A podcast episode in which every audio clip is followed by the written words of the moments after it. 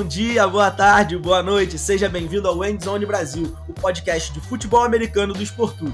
Eu sou o Bigode e hoje vou ter aqui ao meu lado o Davi Alves, nosso redator, para comentar, debater e falar um pouco mais sobre o que aconteceu na semana 6 da NFL e também sobre o que pode acontecer na semana 7. Trazer quem foram os melhores, os piores times, os piores jogadores e também algumas polêmicas que estão rondando a nossa liga. Mas antes da gente começar o nosso episódio, não esquece, segue a gente lá nas redes sociais do Endzone Brasil e baixa o aplicativo do Esportudo, porque assim você fica por dentro de tudo que acontece na NFL, tá bom? Então, vamos pro episódio.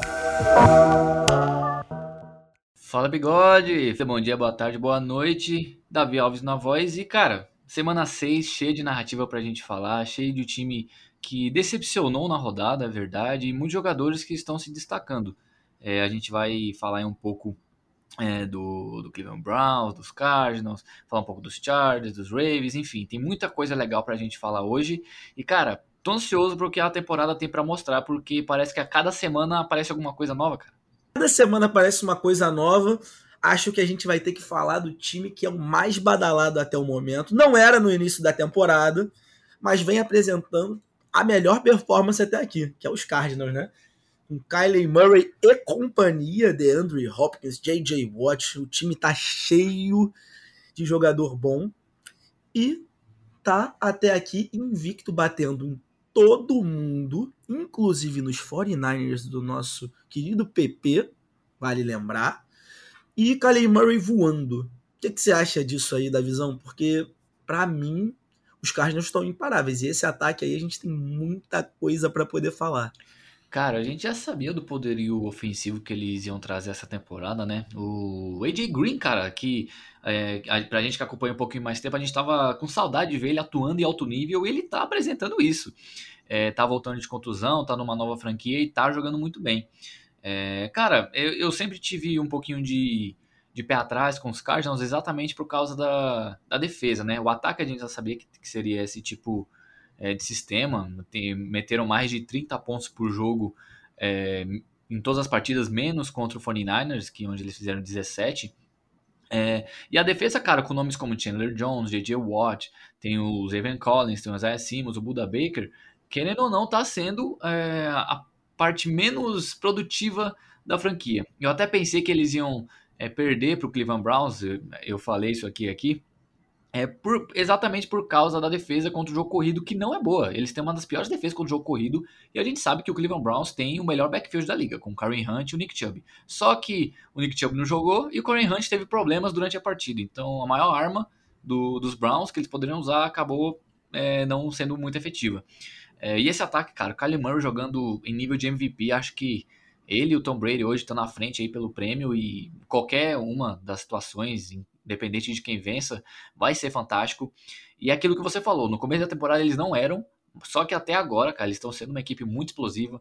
É, o ataque mais produtivo da liga até o momento. O Kyler Murray, é, que eu já falei, tem alguns, alguns problemas dele ter que sair do pocket para conseguir produzir. Quero ver ele produzindo um pouco ainda dentro do pocket. Só que tá funcionando da forma que ele tá jogando. Então eu não tenho muito o que falar. Esse ataque com o Daniel Hopkins, que eu já falei que também melhor wide receiver da liga. E, cara, a OL tá fazendo um bom trabalho, ele consegue é, sentir a pressão e tá conseguindo produzir. O que mais a gente tem que falar? Tá 6-0 na temporada, mesmo com algumas oscilações. Então, cara, tiro meu chapéu é, nesse momento pra franquia dos Cardinals, cara. E é 6-0 e contando, tá? Porque se você for parar para olhar agora, o calendário do Arizona Cardinals, o próximo jogo é contra Houston. E aí, particularmente, eu acho que já poderia ser até um WO não precisa nem colocar para jogar. Não precisa. Porque assim, você acha que Davis Mills vai fazer alguma coisa contra essa equipe dos Cardinals? Você acha que o Kyler Murray não vai atropelar o Houston Texans? Eu acho que vai ser um passeio. Mas, assim, quando você olha para esse ataque, é um pouco do que você falou. E muito do que eu destaquei num dos nossos artigos lá no site do Esportudo foi exatamente sobre esse grupo de recebedores. Que agora, a gente não pode esquecer, teve a adição de Zach Ertz, né? Com a lesão do Max Williams, que vinha jogando muito bem. Assim, não era um jogador que esperava muito no início da temporada, mas produziu muito bem nesse início de temporada, mas se machucou. E aí o Zach Ertz agora chega para ser o Tyrant titular dessa equipe. é um jogador que a gente tem que parar para analisar que ele vinha numa queda. Ele, assim, teve números fantásticos, a gente sabe, nos Eagles. Ele é o segundo maior recebedor da história dos Eagles. E vinha decaindo de produção, mas também a gente tem que levar em consideração que teve lesão, teve a situação de quarterback nos Eagles, teve a própria questão de é, chamada, que os Eagles começaram a explorar um pouco menos os Tyrants. Então, o Zach Ertz ele tem tudo agora para se encaixar nessa equipe dos Cardinals, e aí entra num corpo de recebedores que tem DeAndre Hopkins, AJ Green, Christian Kirk e um cara que eu acho que tem pouca gente falando, que é o Rondale Moore, que é um jogador que, para mim, ele é o jogador mais dinâmico desse ataque. E aí vão querer falar, ah, mas não é o DeAndre Hopkins. Eu acho que o DeAndre Hopkins é o melhor jogador, inclusive o melhor wide receiver da NFL.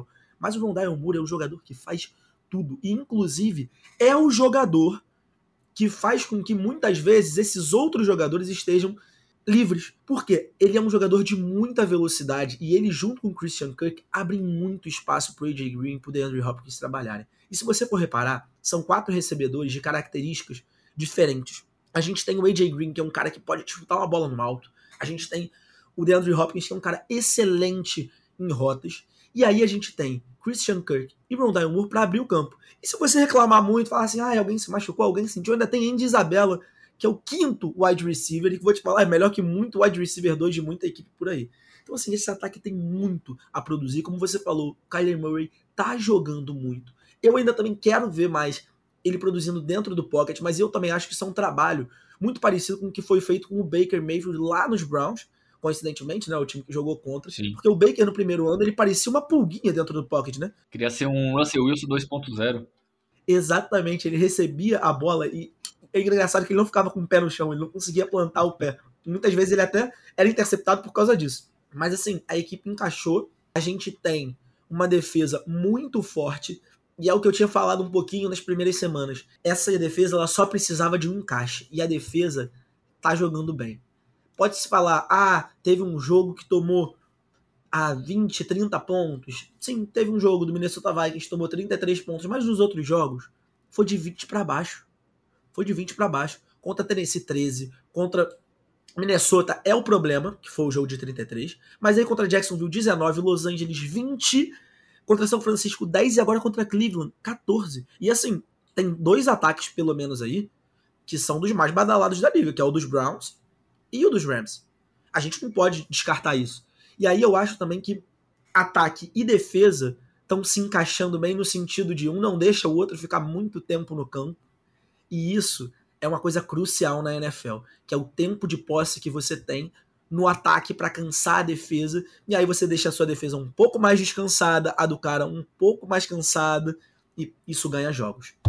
E é exatamente isso, cara. É, como você falou, o Zach Ertz chegou agora, então mais uma peça para o Kyler Murray trabalhar. É, a defesa, mesmo tendo aquele defeito contra o jogo corrido, a, segunda, a secundária tá jogando muito, tá sendo uma das melhores secundárias da liga, mesmo com um nome, um nome mais batalhado sendo o Buda Baker.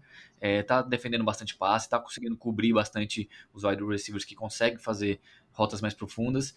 E, cara, estão forçando o turnover, estão forçando o erro do adversário, e isso é muito bom para uma defesa que tem tantos talentos assim.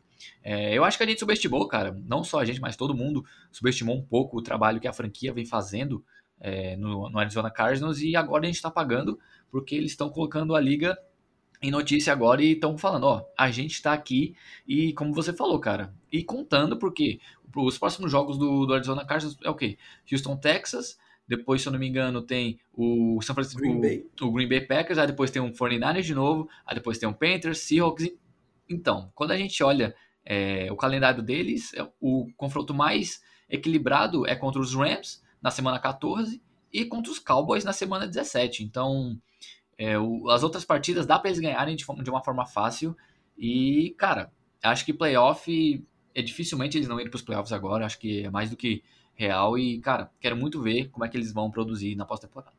Acho uma coisa muito válida no trabalho que você falou é o que a diretoria fez nessa equipe dos Cardinals. Porque se você olhar, quando fizeram a troca pelo DeAndre Hopkins, foi uma troca que foi muito boa, muito boa. Eles jogaram um jogador para Houston que já não fazia mais muito sentido lá, trouxeram o melhor recebedor da liga, adicionaram mais recebedores talentosos a essa equipe, e aí vem um cara que pouca gente fala, E muito destaque se dá a essa equipe, e eu acho que pouco destaque se dá ao head coach, que é o Cliff Kingsbury, que é um cara que, para quem não lembra, era treinador em Texas Tech. A gente, eu e Davi, que a gente gosta de college, Sim. cara, era um treinador que fazia umas chamadas meio doidas no ataque, mas era um ótimo, otimamente ofensivo. A gente tem que colocar isso no papel. É um treinador que, se você analisa as rotas da equipe, cara, ele trabalha muito bem contra os Rams. Isso, ele deu uma aula contra os Rams. Acho que foi uma aula porque ele tinha os recebedores dele trabalhando contra simplesmente talvez o melhor cornerback da liga, o Jalen Ramsey. E aí, o que, que ele fazia? Ele adora lançar umas rotas que se cruzam logo no início da linha de scrimmage, porque o cara se perde.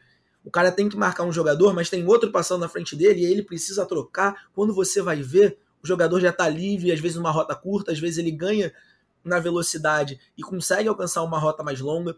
Algumas jogadas de screen muito boas, explorando o Tyrene, explorando a velocidade do Kyler Murray. Então eu acho que o Kingsbury está fazendo um ótimo trabalho em relação assim a botar a equipe para jogar de diversas formas diferentes. Ele não tem o melhor backfield da liga com James Corner e com o Chase Edmonds, mas os dois estão sabendo ser trabalhados.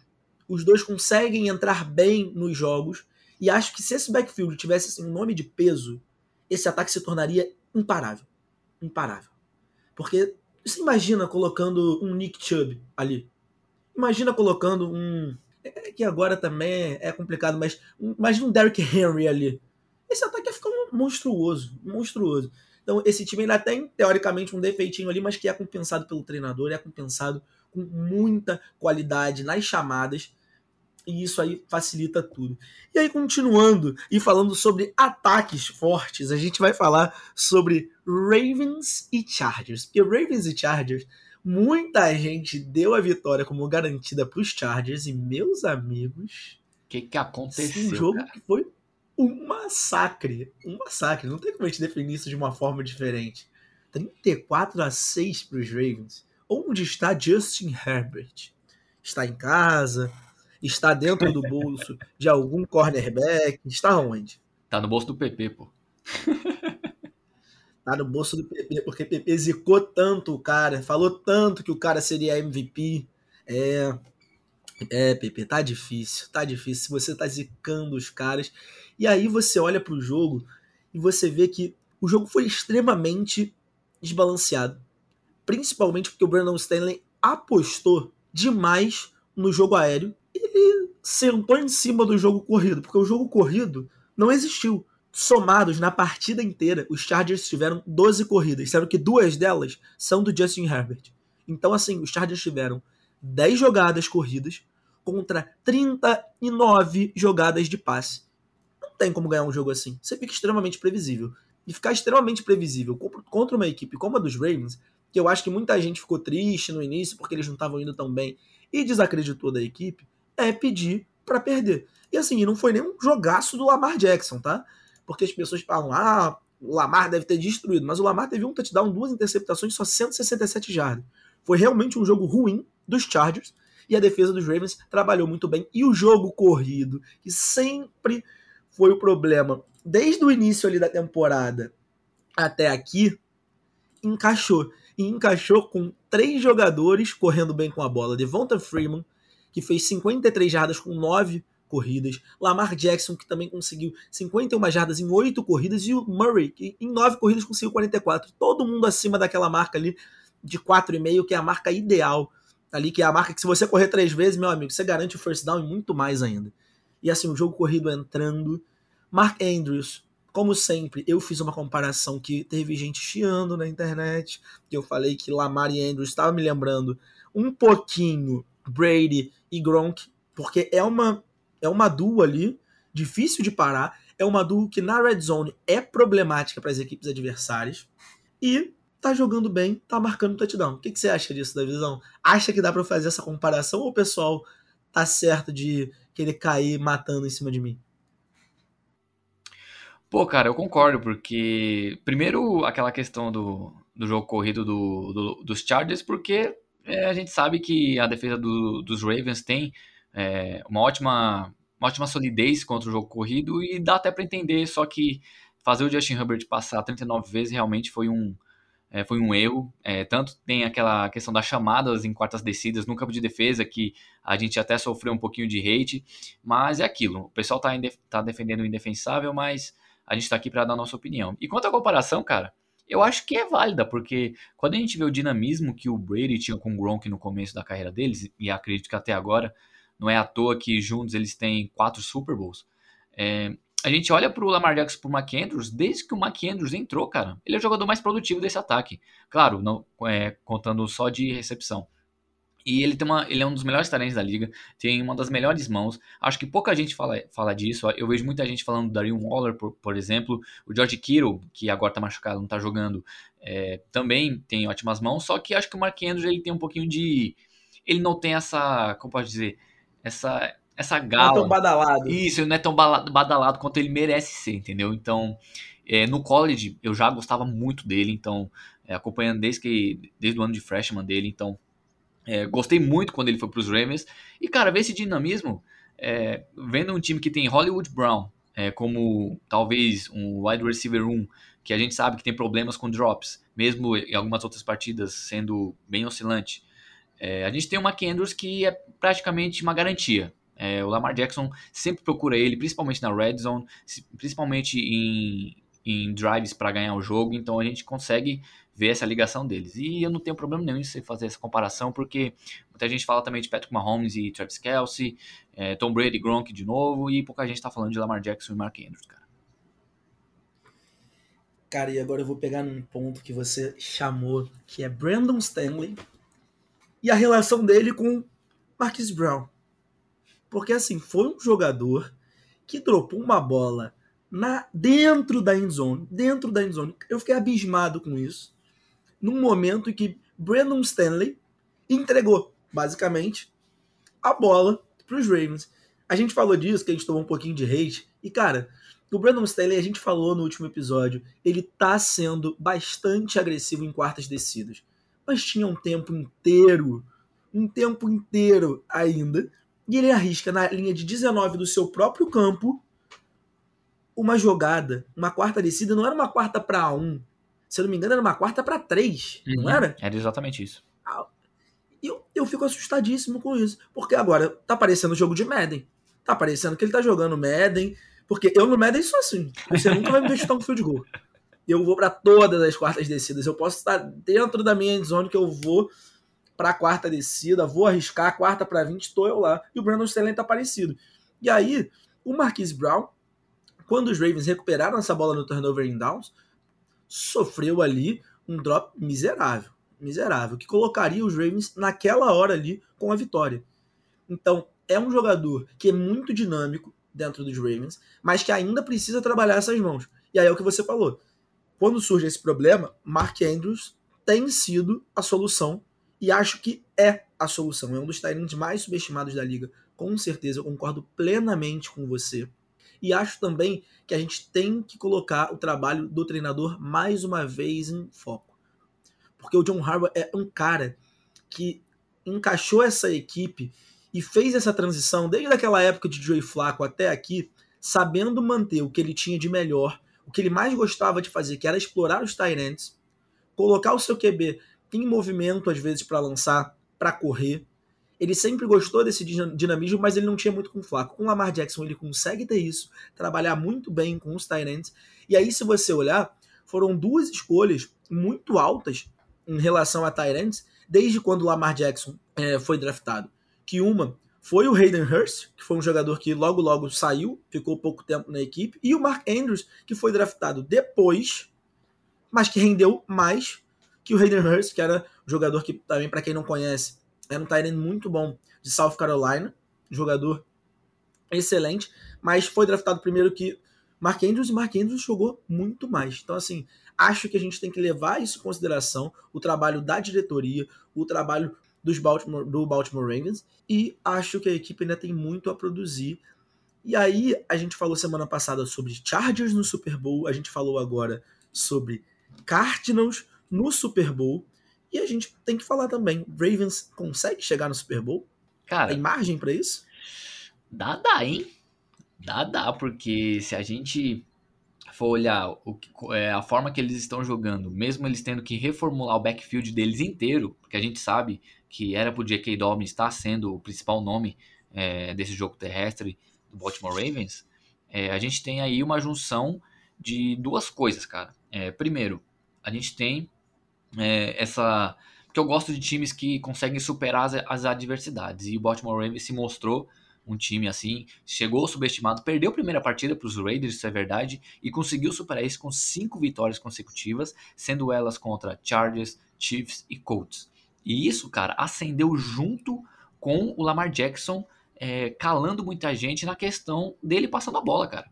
A gente tem aí uma partida é, dele contra os Colts, onde ele lançou para mais de 400 jardas, é, completando 86% dos passes e lançando 4 touchdowns. Contra uma secundária que não é uma, tipo, uma das piores da liga.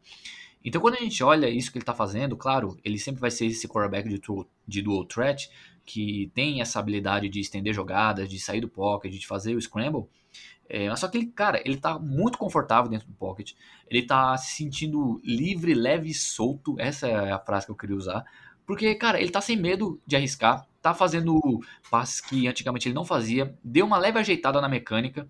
E, cara, eu acho que as pessoas precisam aceitar isso. Se o Lamar Jackson conseguir manter esse ritmo, conseguir manter essa consistência pro resto da carreira, lascou, irmão. Lascou. É a mesma coisa do Ian como conseguir arremessar. Porque ele vai ter. Ele vai, ele vai ser o quarterback que mais corre com a bola, mais elétrico, e mesmo assim, ele vai ser um dos melhores passando a bola. Você tá maluco, cara? Se esse cara conseguir manter esse nível de, de jogo aéreo pelo resto, da tempo, pelo resto da temporada, cara, eu acho que só por esse fato, e a OL tá fazendo um belo trabalho, vale ressaltar isso, ele tá conseguindo ter bastante tempo no pocket para trabalhar. Cara, vai ser ótimo pro Baltimore Ravens, que vai conseguir também é, fazer algumas é, trocas na Free Agents para melhorar é, o corpo de recebedores, precisa também o Latavius Murray, eu gosto dele, ex do New Orleans Saints, é, como, como todo mundo sabe, eu sou torcedor do Saints, agora tá nos Ravens e tá fazendo um trabalho decente, não é um running back 1, mas tá fazendo um trabalho decente. Então, cara, eles recuperando o J.K. Dobbins, é, fortalecendo o jogo terrestre, o jogo, o corpo de recebedores e algumas peças ali na, é, na defesa, cara, esse time é completo para ganhar um Super Bowl, não só para participar. Então, nessa temporada, eu acredito que eles podem chegar, chegar sim, é, principalmente nas finais de conferência. Eu acho que está muito aberto hoje, ainda mais eles mostrando agora que venceram os Chargers e os Chiefs. Então, cara, é, eu já falei que no primeiro episódio que eu acho o Lamar Jackson é, como talento top 5 da NFL. É, o PP e o Rafael discordaram de mim, mas eu ainda mantenho isso e ainda vou manter enquanto ele jogar assim. Essa derrota para os Raiders ela é é complicada de se falar. E talvez ela venha numa cena muito ruim que eles estavam no início da temporada, que vem desse ponto que você tocou agora atrás, dois running backs, que foram a lesão de três running backs. Foi a lesão do J.K. Dobbins, do Justice Hill e logo depois do Gus Edwards. Então, assim, foi uma sequência horrível. Os caras tiveram que mudar o plano de jogo inteiro porque os três jogadores do backfield não estavam mais ali. E agora tem três jogadores que, assim, se você pega esses três jogadores há cinco anos atrás, o backfield do, do Baltimore Ravens era o melhor backfield da história da NFL. Porque há cinco anos atrás, Le'Veon Bell, Devonta Freeman e Latavius Murray eram monstros Exatamente. na NFL. Latavius Murray um pouco menos, mas Devonta Freeman e Le'Veon Bell eram indiscutivelmente absurdos. E aí você olha para isso hoje, os três somados juntos talvez não dê um. Estão até fazendo um trabalho decente, como você falou, mas a expectativa é que os três voltem, que Justice Real volte, J.K. Dobbins, que foi uma escolha alta do draft, volte. E o Gus Edwards, que é um jogador que também a gente fala muito sobre isso, que é um cara muito subestimado, é um cara que tem uma, é, uma grande quantidade de jardas por tentativa, a média dele é muito alta, mas que nunca teve grandes oportunidades nos Ravens e quando ia até agora se machucou. Então acho que a vitória, a derrota para os Raiders passa muito por isso, passa demais por essa coisa do clima estar tá ruim, de estar tá com problemas, e também aquele início de temporada, o time está se ajustando. Depois que ajustou, ficou difícil de parar. E os Ravens estão jogando bem. Precisaram no início de acertar algumas coisas, a sintonia de alguns pontos não estava boa. Teve jogo que eles oscilaram, mas é uma equipe boa. Tem um grande quarterback, a gente tem que falar sobre isso. Não dá para ficar tratando o Lamar Jackson como se fosse um jogador qualquer. Não é. O Logan Wilson do Cincinnati Bengals, a gente vai falar disso mais tarde veio dar uma declaração bem polêmica perguntando, se eu não me engano, se ele era quarterback, não era? Isso, exatamente. Comparando, comparando o Lamar Jackson com running back é uma história que gera muita polêmica. E assim, Logan Wilson é o linebacker do, dos Bengals. Ele vai ter que cobrir o meio do campo e parar o jogo corrido do Lamar Jackson. Eu quero ver se ele vai conseguir fazer isso nessa próxima rodada. E aí, dando sequência ao que a gente estava falando aqui de decepções, times que começaram bem a temporada ou que eram esperados como grandes favoritos da temporada e não estão indo bem. Vou falar de Panthers, que começou 3-0, Broncos, que começou 3-0, e aí de um time que não começou 3-0, mas que era muito badalado no início da temporada, que é o Cleveland Browns, que era aquele grande franquia com Odell Beckham, Jarvis Landry, com o Baker, com aquele backfield maravilhoso de Nick Chubb e Karen Hunt. Por que e onde essas equipes enganaram a gente? Onde foi? Ou a gente não se enganou, ou a gente estava tá, certo sobre elas. Pô, cara, eu fico até chateado de falar do Cleveland Browns, porque, para quem me conhece, o Cleveland Browns é meu segundo time, Orleans Saints é o primeiro. E falando primeiro deles, cara, é claro, a gente tem que trazer em questão o Jarvis Landry, que não tá jogando nas últimas partidas. Espero que volte na semana que vem. E, querendo ou não, mesmo com o Odell Beckham na, no elenco, ele é o primeiro wide receiver. Ele é o, receiver, o principal alvo do Baker Mayfield, que está sendo protegido, mesmo jogando sem dois é, jogadores da linha ofensiva é, titular no jogo contra o Arizona Cardinals.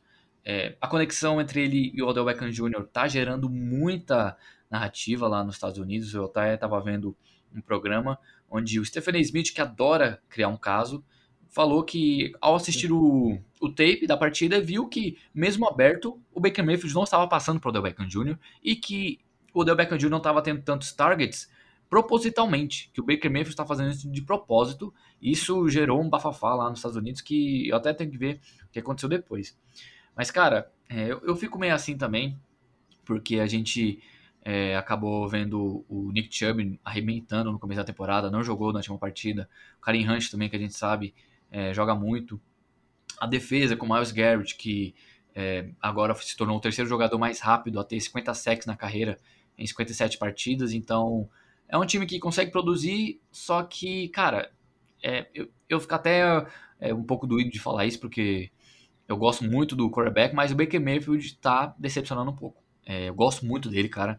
É, como você já sabe, sou torcedor de Oklahoma, vi ele ganhar um Heisman, é um dos meus jogadores preferidos da liga. Só que ele tá um pouco questionável, não só nessa temporada, mas desde que ele entrou na NFL. Teve um primeiro ano é, magnífico, só que não tá produzindo aquilo que a gente achava que ele ia produzir. E sim, teve aquela Hail Mary, só que o James Winston também teve Hail Mary nessa temporada. Então, é, não é algo que a gente tem que colocar é, a favor dele ali. O Donovan Peoples Jones está fazendo uma temporada incrível. E, cara, eu não sei se eu devo colocar isso mais na conta do Kevin Stefanski, porque, é, igual o Brandon Staley, ele tá sendo muito agressivo em quartas descidas, só que a taxa de conversão de diferença, né, é, da taxa de conversão para o Cleveland Browns, para os Chargers, é muito grande. O Baker Mayfield ele foi o quarterback mais sacado em quartas descidas nessa temporada. Isso quer dizer alguma coisa. Isso mostra que a tomada de decisão não está sendo tão boa que sim, mesmo com os Chargers fazendo é, uma alta conversão na, nas quartas descidas, não deixa de não ser uma má decisão, porque não é porque algo deu certo que na origem era uma boa decisão. Eu acho que é bom a gente frisar isso. Então, sim. Quando eu olho isso, cara, eu fico um pouco decepcionado com essa equipe. Quero ver o Odell Beckham Jr. com o Jarvis Landry de novo, com o Nick Chubb saudável, para ver esse time é, 100% para ver o que eles podem produzir, porque acho que a gente não conseguiu ver isso. Quanto aos outros times, cara, Panthers é, agora tem a secundária mais talentosa da liga, a gente falou disso no último episódio. É, o Sam Darnold, cara, irreconhecível. As três primeiras partidas deles foram fantásticas. Muita gente é, se animou. Matt Rule fazendo bom trabalho desde a temporada passada. Só que ele voltou a ver fantasma. Ele voltou a, ver fantasma, tá sendo interceptado pra caramba, não tá conseguindo fazer leituras corretas, a OL não tá defendendo bem. É, o DJ Moore, que é um, um wide receiver decente, não é um dos melhores da liga, mas consegue, é um jogador bom em rotas profundas, é um jogador que consegue é, produzir quando tá em um cenário é, favorável a ele. É, sem Christian McCaffrey também, cara, o Carolina Panthers virou um caos né, a partir da semana 4 e eu não sei mais o que esperar deles. E agora, eu vou deixar para você falar do Denver Broncos, cara, porque eu quero saber o que que você acha desse time. Cara, eu só vou ter que me controlar um pouco, porque senão eu vou ficar super pistola. porque essa equipe consegue me frustrar de todas as formas possíveis. De todas as formas. É, você falou sobre a melhor secundária da liga ser a do, a do Carolina Panthers. E assim, os Broncos também construíram nessa temporada uma baita de uma secundária.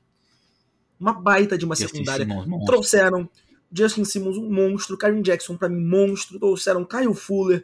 Aí vem no draft, pega Patrick Sertain. O time tá maravilhoso na secundária. Aí vai no jogo contra os Raiders. E a secundária vira uma mãe, deixa passar tudo, tudo. Justin Simmons, cara, o Justin Simmons acho que teve o pior jogo da carreira dele. De verdade. Hum. Se você olhar no jogo corrido, no touchdown do Kenyan Drake, ele erra, ele erra o gap que o, que o Kenyan Drake ia passar muito feio. Muito feio. Ele mergulha no gap e o Kenyan Drake tá do outro lado. Ele, ele é, no, no, acho que no primeiro touchdown do jogo, ele é encoberto numa bola que era fácil, sabe? É, a defesa não conseguiu pressionar o quarterback. O Von Miller é, tá trabalhando sozinho ali. É um jogador que a gente sabe todo o potencial que tem, mas o Broncos também sofreu muito, muito, muito com lesões. E eu acho que perdeu muito da dinâmica do ataque. Porque quando você olha para o ataque dos Broncos hoje, tem dois wide receivers que eu gosto muito, que é o Cortland Sutton e o Tim Patrick, que eu acho que são dois caras extremamente subestimados na liga. E aí não é por ser do meu time, porque são dois caras que têm uma produção muito alta, mas eles são dois wide receivers daquele maiorzão, daquele wide receiver que não tem a excelência nas rotas. Mas onde tinha isso, que era em KJ Hamlin e em Jerry Judy, perdeu os dois. Perdeu os dois por lesão. E aí isso trouxe uma dificuldade enorme, enorme para o ataque. E aí vem Noah Fent, que é um bom Tyrant, mas tá sofrendo muito problema, fazendo faltas. Ontem ele fez duas faltas seguidas que matou um dos, um dos drives do Broncos. E o time não tá conseguindo se acertar. Ted Bridgewater começou a temporada maravilhosamente bem, depois da concussão caiu demais de produção. Foi interceptado ontem três vezes, e assim, de forma ridícula. Uma delas, o jogador tava muito longe, ele lança uma bola na secundária que parece até que ele não viu o safety. Então, assim, é, me revolta um pouco de ver uma equipe que talvez tivesse potencial, aí perde jogadores por lesão, acho que não tá tomando as melhores decisões no ataque, acho que o Pat Shermer tem que reavaliar esse ataque, reavaliar as peças que tem e mudar um pouco do estilo de jogo, explorar um pouco mais o jogo corrido, porque tem dois jogadores ali, no Melvin Gordon e no Javonte Williams, que estão produzindo bem estão produzindo bem. Mas aí você força um pouco mais o jogo com o Ted Bridgewater sem sair tanto em play action, você acaba comprometendo um pouco mais essa equipe. E acho, acho que os Broncos vão frustrar a gente ainda muito, muito, muito, muito mais. Porque se você olha agora, agora o calendário, vai pegar Cleveland, não vai ser um jogo fácil. Aí depois vem o jogo de Washington, que se continuar jogando dessa forma, vai ser um jogo competitivo, porque Taylor Heineken tá bem, tá jogando bem, mal ou bem. É, a gente tem que lembrar que é o Washington. E aí depois é Dallas Cowboys. E aí vai perder com certeza. Depois tem que enfrentar Chargers mais duas vezes. Tem que enfrentar Kansas City Chiefs mais duas vezes. Então, assim, é, é uma equipe que precisa de um processo de reconstrução um pouquinho mais forte.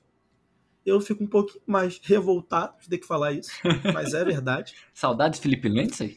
Ah, Felipe Lindsay não, Felipe Lindsay não. Gostava muito. Mas acho que o backfield tá, tá bem ali. Mas, cara, sabe um jogador que me dá muita saudade? Emmanuel Sanders. Que Nossa, saudade. Cara. Vejo ele nos Bills jogando. E o pessoal tirou ele dos Broncos. Ah, não, tá velho. Ah, eu queria esse velhinho aqui em casa. Tá jogando muito Meu em Buffalo. Deus. Tá sendo um wide receiver 2 incrível. Sempre foi, cara. É engraçado que ele, pra mim, sempre foi um wide receiver 2 com capacidade de wide receiver 1. Sempre foi fantástico. E, assim, muitas vezes assumiu a responsabilidade nos Broncos.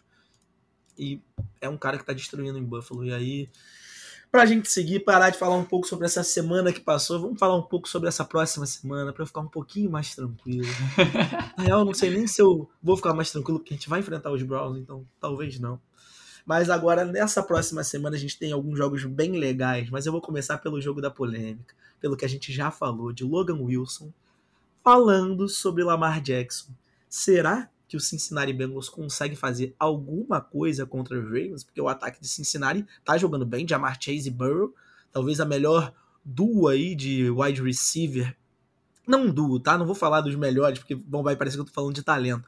Mas a melhor sintonia entre wide receiver e quarterback desse início de temporada da NFL? Cara, para mim, isso não devia nem ser uma questão, porque tá sendo óbvio, sabe? É quando a gente vê o trabalho que eles fazem desde LSU. É, a, aliás, o Coach O agora não vai ser mais, depois dessa temporada, o técnico de LSU. Tô ficando bem triste com isso, mas enfim. É, o cara, o Joe Burrow tá jogando muito, tô muito feliz por causa disso. É, tá conseguindo ser protegido, tá produzindo bem, tá sendo um quarterback muito mais maduro do que foi na temporada passada.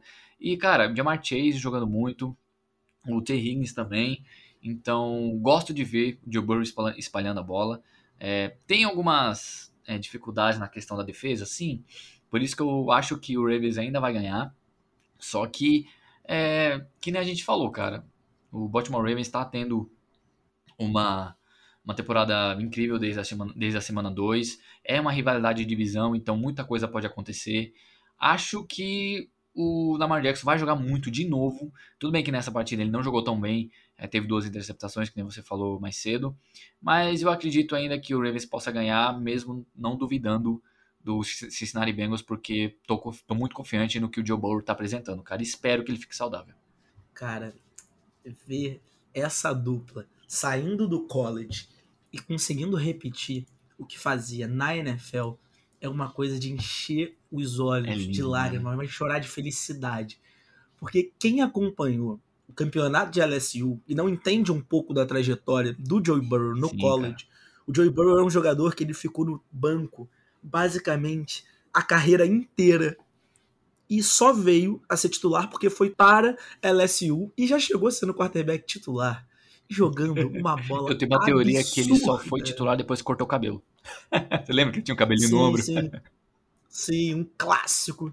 Um clássico. Joey Burrow é um cara dos clássicos do college, né? Impressionante. E o que ele tá repetindo na NFL, acho que assim, é, quando ele foi draftado pelos Bengals, a gente tinha muito receio pela equipe dos Bengals em si, né? E assim, eles souberam na primeira temporada trazer ainda junto o T. Higgins, conseguiram montar uma linha ofensiva que tá protegendo bem, conseguiram trazer jogadores para defesa que para mim eram jogadores, sabe aqueles jogadores underrated do, do draft, que era um deles o Logan Wilson que a gente falou aqui, é, e o Davis Akin, o, o Akin Davis Gator, que era um, dois linebackers assim que a gente não esperava muita coisa. A gente não, né? Que eles eram dois jogadores que eu gostava muito, inclusive, queria que o Broncos tivesse draftado, mas não draftaram. É, e são jogadores que estão fazendo boas coberturas na defesa. Para quem não sabe, é, os Bengals hoje têm nessa conexão Joey Burrow, Jamar Chase, a conexão que mais gera jardas em bolas longas na liga. Que mais gera jardas em bolas longas na liga. Isso é fantástico. Porque, cara, se vocês verem um tapezinho, bota assim no YouTube, highlight Burrow Chase. Vocês vão ver que era uma conexão absurda e que nesse tempo em que ele saiu, é, o Joey Burrow saiu do college, o Jamar Chase não estava jogando, porque ele ficou um ano parado com essa situação da Covid e não jogou. Foi draftado na primeira rodada pelo que produziu com o Joey Burrow. E eu tenho certeza que teve dedo do Joey Burrow nessa escolha de Jamar Chase. Todo mundo sabe disso. Sim. Todo mundo sabe. Porque a química ali é no olhar. Esses caras se olham, eles conversam no olhar. E é uma dupla que a gente tem que ficar de olho daqui para frente na NFL. Para falar também de um joguinho que eu acho que vai ser legal demais, a gente pode falar de Kansas City Chiefs e Tennessee Titans. Kansas City que voltou a ganhar, mas com o Mahomes ainda jogando mal. Só que eu acho engraçado que a gente fala de Mahomes jogando mal. É o Mahomes passando para quase 400 jardas e dois touchdowns. Tudo bem, lançou duas interceptações, cometendo erros ridículos, mas jogar mal do Patrick Mahomes é passando para 400 jardas. E era contra o Washington, então também a gente vale ressaltar isso. Mas agora vai jogar contra a Tennessee, que voltou a jogar finalmente, porque na última rodada conseguiu ganhar. A gente está gravando isso na segunda-feira, vai enfrentar Buffalo hoje, então a gente pode falar que a gente ainda não sabe o que vai acontecer, mas teve um último jogo bom. Teve um último jogo bom. É, e você espera que Tennessee consiga jogar, bater de frente com o Kansas City Chiefs? Cara, eu já vou soltar aqui e falar que não é para se surpreender caso o Tennessee Titans vençam o Kansas City Chiefs. Que, que sim, tem um ataque maravilhoso, tem o wide receiver mais rápido da liga, tem o melhor Tyrande na liga, que é o Travis Kelce, mesmo eu preferindo o George Kittle, a gente tem que é, reconhecer isso no Travis Kelce nessa, nessas últimas duas temporadas. É, tem ali o, um backfield que não é um dos mais produtivos da, da NFL, mas consegue ser um pouco consistente e ganhar território quando precisa. E tem o Patrick Mahomes, que, mesmo mais errático nessa temporada, uma interceptação do último jogo não foi culpa dele, culpa dele foi culpa do Tarek Hill, que a bola estava na mão dele, ele dropou. E não é a primeira vez que isso acontece, então a gente tem que ficar de olho nisso. Só que Cara, eu acho que a gente já falou isso aqui no podcast, a gente já falou isso é, conversando normal mesmo, já falou isso no Space. A defesa do Kansas City Chiefs não consegue segurar a minha mãe lançando a bola. É inacreditável a inconsistência, é inacreditável a fragilidade que eles têm. É, seja no jogo corrido, seja, seja no jogo aéreo, seja em rota profunda, seja em rota slant, seja com wide receivers que conseguem fazer mais ali rotas mais curtas. É incrível, eles não conseguem parar ninguém. Tirando o Tyre Matthew, eles não conseguem nem pressionar o quarterback, cara. O Frank Clark ali, o Chris Jones realmente não consegue fazer nada. Então, tô preocupado tô preocupado com o Kansas City Chiefs porque eu tinha eles no começo da temporada como dos favoritos e hoje, se eu tenho ele como, eles como um dos favoritos, é por causa do Patrick Mahomes, é só por causa dele mesmo, porque é, a defesa, pouca gente entende isso, mas o time do futebol americano ele é 50 a 50, cara. A defesa ela tem que ser pelo menos um pouco consistente para o time ser competitivo, cara. Não é só o ataque. E eu acho que a mentalidade do Mahomes está ficando um pouco cansada dele ter que entrar em toda a partida e pensar, pô, eu tenho que fazer pelo menos 30 pontos toda a partida para a gente vencer, porque a nossa segura não vai, eh, a nossa defesa não vai segurar. Então, imagina ele entrando sabendo disso, que a defesa vai tomar pelo menos 30 pontos. É, eu acho que, eu não sei também se o Julio Jones ou se o AJ Brown vão jogar nessa partida. O Derrick Henry a gente sabe que vai. E se a gente tiver realmente essa é, as duas equipes 100%, cara, é um matchup não muito favorável para a defesa de Kansas City Chiefs, porque o Ryan Tannehill consegue trabalhar muito bem no play action, claro que ele tem o Derrick Henry, e tem dois jogadores incríveis ali para receber a bola. É, o Ryan Tannehill, que eu acho que é um quarterback até um pouco subestimado, acho ele muito preciso, toma boas decisões, é, mesmo ele sendo um pouco consistente, eu ainda acredito no futebol americano dele, acho ele ótimo. Mas, cara, é, é, é eu tô um pouco desconfiado, é difícil eu não apostar nos Titans nessa, né, nessa rodada, cara. Mesmo meu coração doendo pelo Patrick Mahomes, mas eu não confio nessa defesa. É complicado, né? Quando a gente tem que avaliar uma, uma equipe que tem um cara fantástico na frente, um dos melhores recebedores da liga, um dos melhores Tyrants, mas que quando você olha para trás, você vê essa defesa que não teve o Chris Jones na, na última partida, e eu acho que isso faz muita diferença nessa equipe, porque a gente sabe que ele e Frank Clark são jogadores fantásticos. Só que a questão é, Chris Jones, Chris Jones e Frank Clark juntos representam uma coisa, porque é pressão dos dois lados. Agora, quando um só joga, a marcação consegue focar de um lado e aí fica muito difícil de trabalhar. E assim, é, esse meio, meio da defesa do Kansas City Chiefs não me gera confiança nenhuma. Nenhuma, nenhuma, nenhuma. E ali na secundária eu acho que até tem uma boa dupla de safety. Mas eu acho que isso vai muito além dos safeties. Porque, beleza, pode ser dois bons safeties, Tyron Matthew sensacional. Mas aí os dois cornerbacks são para mim jogadores fracos. Jogadores fracos.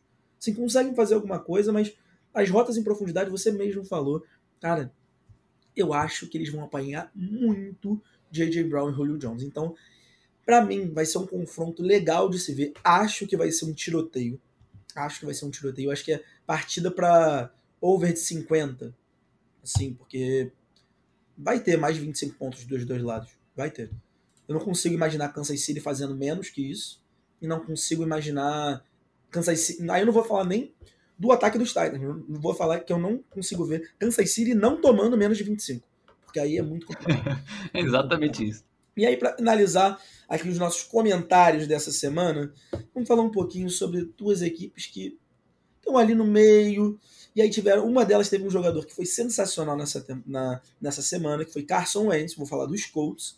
E os 49ers, com aquela coisa lá de não sei quem é o meu QB, mas a minha defesa é boa. O que, que, você acha que pode dar desse jogo de Niners e Colts? Porque Carson Wentz, meus amigos, eu tive uma fala lá no Twitter que foi que as pessoas às vezes esquecem que o Carson Wentz, saudável, ele é um quarterback sensacional. As pessoas esquecem disso. Que o problema dele é só ficar saudável. Ele, os Colts têm esse problema, né? Eles parece que pegaram o Andrew Luck 2.0, um jogador que tem a qualidade, mas que não consegue se manter saudável. que, que você acha desse jogo aí? Dá para acontecer alguma coisinha boa nesse jogo? Esperar de Carson Wentz destruindo a defesa dos Niners, Niners destruindo a defesa dos Colts? Como é que vai ser? Cara, se fosse para apostar, eu apostaria nos Colts, porque mesmo com todos os problemas que a gente está vendo no Indianapolis, eles tiveram uma sequência de cinco semanas bem complicada, cara. Acho que pouca gente está falando disso, mas o calendário do Indianapolis Colts não foi fácil, tanto que eles estão nesse momento 2-4. É, só vou dar uma repassada aqui para as pessoas relembrarem quem foi quais foram os times, foi Seattle Seahawks, ainda com Russell Wilson, tá? Todo mundo saudável. Os Rams, os Titans, os Dolphins eles venceram e o Baltimore Ravens na semana 5 e eles pegaram o Houston Texas na última semana. Então a gente tem aí Seahawks, Rams, é, Titans e Ravens, que são as quatro derrotas desde a temporada e são equipes que, cara, são praticamente garantias no, na pós-temporada, agora é um pouquinho mais complicado para os Seahawks por causa que eles estão sem Russell Wilson por um tempo aí já bem significativo. Mas, cara, a gente tem que lembrar, que nem você falou, que o Carson Wentz saudável, em 2017, até ele se machucar, ele era o front-runner para ser MVP. Quem ganhou naquela temporada foi o Tom Brady, só que ele, se ele não se machuca, cara, ele ia ganhar o MVP daquela temporada. O Carson Wentz ia ser MVP da NFL. Eu acho que é, eu não consigo ver o cenário dele saudável naquela época e não é, ganhando MVP pelo nível que ele estava produzindo. Acho que ninguém consegue. Acho que ninguém consegue ver isso. Então, e é exatamente, cara. É, quando a gente também olha é, a situação que o Philadelphia entrou nos anos seguintes, com, cara, sem wide receivers, sem OL, sem defesa, simplesmente ele carregando aquela franquia nas costas, fica complicado a gente não imaginar um Carson Wentz saudável produzindo daquela forma novamente. E tem, e tem que ressaltar, cara, que na temporada passada ele teve 15 interceptações. Sabe quantas interceptações ele tá, ele tá tendo até agora, em seis semanas? Uma. Uma interceptação. Tá jogando muita bola. Ele tá jogando muita bola e pouca gente tá falando disso. É, no último jogo. A gente, a gente, parece que não também olha pro ataque, né? Que o ataque tem peças que são. Cara, o Jonathan assim, Taylor. subestimadas. Meu Tio Deus de volta. Céu. Cara, o Tia, o Tia Hilton é um dos caras que eu mais gosto desse elenco, porque eu lembro da conexão que ele tinha com o Andrew Luck, amava ver jogo dos Colts naquela época. E ele voltou agora, cara, exatamente da forma que ele saiu, recebendo bola em profundidade, gritando pra torcida, e é isso que a gente ama do Tia Hilton. E cara, pelo amor de Deus, alguém falou de Jonathan Taylor, do que, que ele está fazendo nessa temporada. Acabou de ter a corrida mais longa da, da, da temporada agora, Cara, que absurdo de jogador. Recebendo a bola, correndo, lê gap muito bem, consegue fazer ótimos bloqueios pro Carson Wentz. Ele é um running back completo. Eu acho que a gente pode estar. Eu tô bem animado com o Jonathan Taylor, admito isso. Mas a gente pode estar na prévia de um dos top 3 running backs da liga. É, lá pelos próximos 3, 4 anos, cara. Porque eu realmente acredito nisso. E eu acho que eles vão vencer os 49ers, porque essa situação dos quarterbacks não me agrada em São Francisco, cara. É, a gente falou que eu prefiro o Jimmy Garoppolo no, no, último episódio, mas, cara, essa situação não me agrada. Sem o George Kittle, uh, poucas peças no ataque, a defesa tá sofrendo, então... Ah, tá complicado de apostar nos 49ers nessas próximas semanas, cara. É, então com essa situação aí de Colts e 49ers, a gente vai encerrando o nosso programa da melhor forma possível, que é falando de Trey Lance e Garópolo, para o nosso querido PP ficar muito feliz. Que é uma, como ele fala, como é que é, Davi? Do arroz do Garópolo? Conta aí pra é galera de novo. O, o Jimmy Garoppolo é aquele cara que consegue fazer o arroz com feijão, sabe? Ele sabe fazer o básico, ele é conservador, só que na festa de família ali, no Natal, ele queima o arroz, cara. Ele é esse tipo de jogador. e a gente vai finalizando o programa com essa frase maravilhosa do PP, então a gente fica por aqui. Muito obrigado para você que escutou a gente até agora e não se esquece, segue a gente lá nas redes sociais e acompanha os episódios anteriores do Terceira Descida também. E também baixa o aplicativo do Esportudo, porque por lá você fica por dentro de tudo que acontece na NFL e também nos outros esportes. Eu, Bigode, fico por aqui e deixo vocês aí com da visão para ele também poder se despedir. É isso aí, galera. Obrigado mais uma vez por vocês terem escutado até a gente, a gente falando aqui nossas opiniões, dando risada. E nos siga lá nas redes sociais, Endzone Brasil Expor Tudo, é, que vai ter muito conteúdo legal ainda pela frente. A temporada não tá nem no meio ainda, então tem muita coisa ainda. Meu nome é Davi Alves, ele é o Bigode. Tchau. Tchau, tchau.